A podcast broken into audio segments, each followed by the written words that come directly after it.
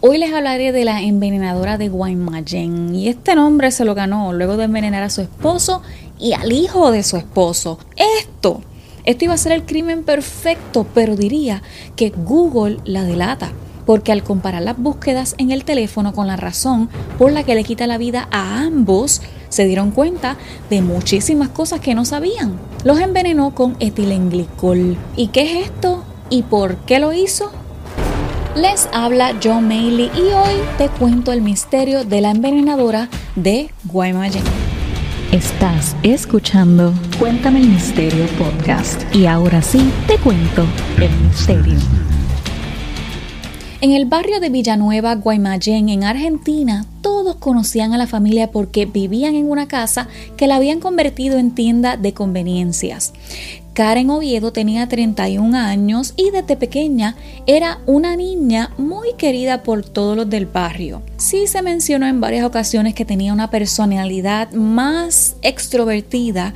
Por ejemplo, ella le montaba temas de conversación a los vecinos, a diferencia de su esposo, que era más tranquilo, y, también ella era un poco más dominante que él. Rolando Aquino, de 31 años, era oriundo de Bolivia, así que donde ellos vivían no lo conocían tan bien como a ella, pero todos en el barrio hablaban muy bien de él. Y por último, el hijo menor de Rolando, Elías Aquino, de 9 añitos, que era el hijo de Rolando con su anterior pareja, y pues el niño venía de vez en cuando a la casa. Según los vecinos locales de Guaymallén, la pareja era muy cariñosa entre sí y nunca se le vio pelear, aunque ella sí había comentado que tenía problemas en su matrimonio. Uno de los vecinos comentó a la prensa, se ve que mandaba más ella que él cuando iba uno a comprar algo en su tiendita. Y de hecho, durante el noviazgo, antes de casarse, ella tuvo relaciones con otro hombre del mismo barrio. Ella lo engañaba. Hmm. Pero más tarde se casaron para noviembre del 2020. Pero esto pasa luego de un suceso devastador que pasó el año antes, en el 2019, cuando el hijo de Rolando, de nueve añitos, muere luego de que sufrió una trombosis cerebral. Y ahora sí les cuento qué fue lo que pasó. Un domingo, precisamente el 7 de febrero, en la mañana, Rolando empieza a sentir un dolor muy fuerte en el estómago. Pasaban los minutos y los cólicos eran más fuertes. Él empieza a vomitar en el pasillo de su casa.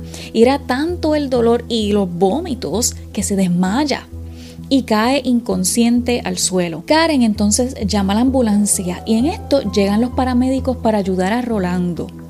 Karen les abrió la puerta tranquila y les dejó saber dónde estaba su marido. Pero aquí es que empieza todo y empiezan las sospechas porque ella estaba muy tranquila.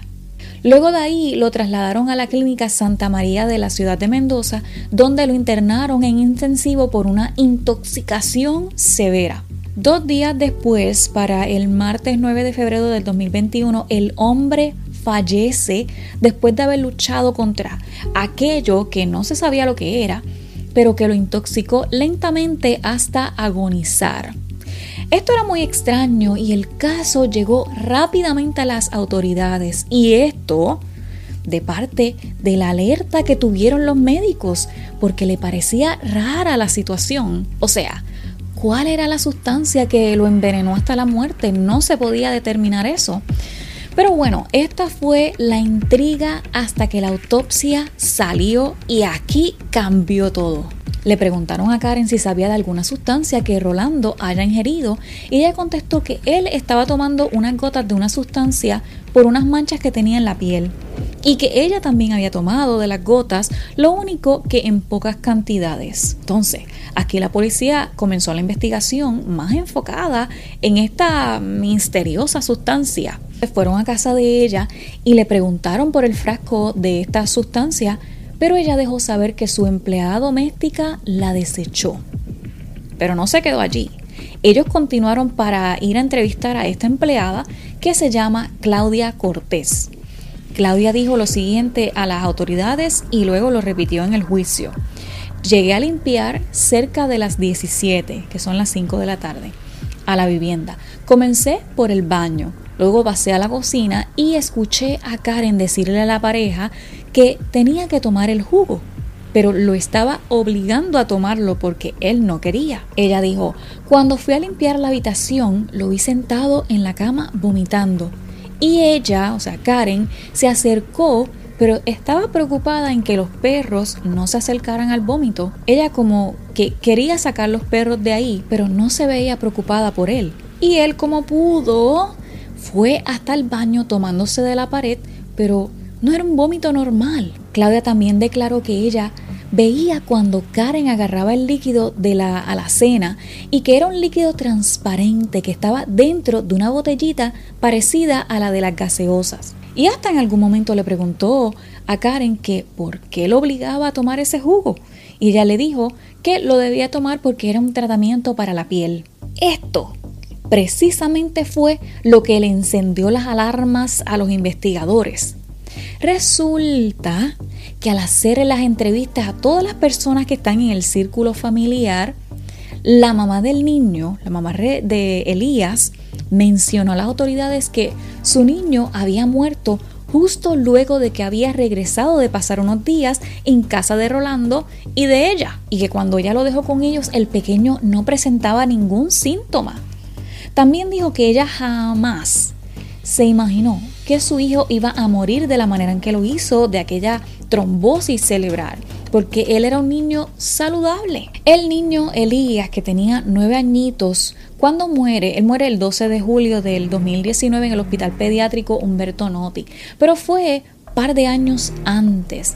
Así que al principio no se había enlazado esta situación, pero las autoridades comenzaron a atar cabos entre estas dos muertes que estaban relacionadas con la familia, porque era muy sospechoso que un niño sano y sin antecedentes médicos pudiese haber muerto tan súbitamente de esa manera. Cuando el informe llegó, todos quedaron boquiabiertos.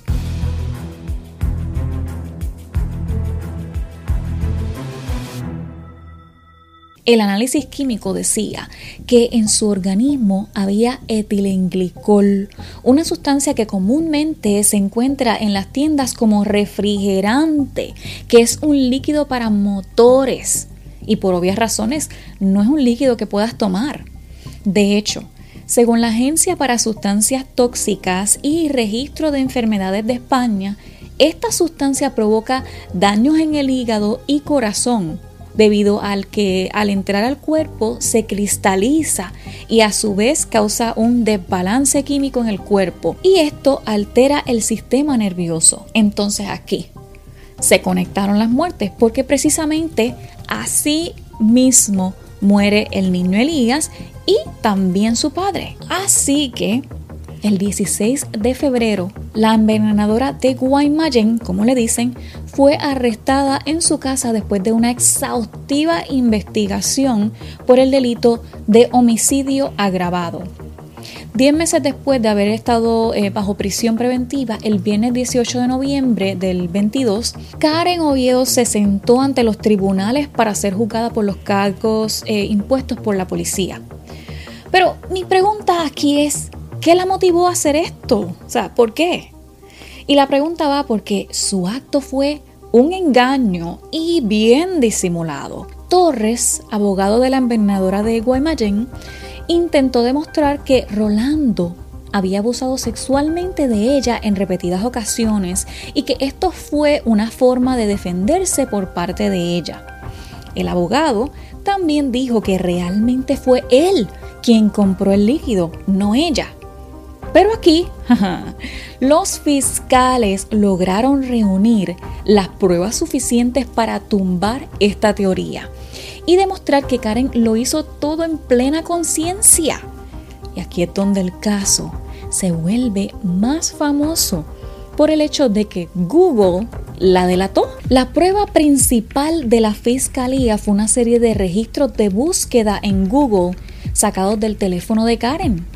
Según lo presentado por la defensa, ella primero se interesó por saber cuál era el veneno más letal.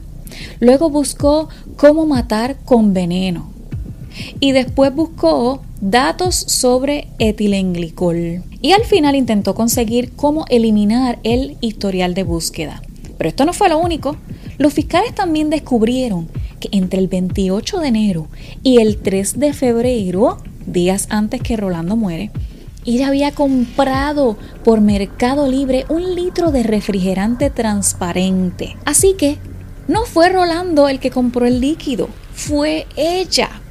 Y también se tomó en cuenta la declaración de la empleada doméstica Claudia Cortés, que también escuchó una conversación entre la pareja en la que Rolando le decía, todo lo que me das me hace mal.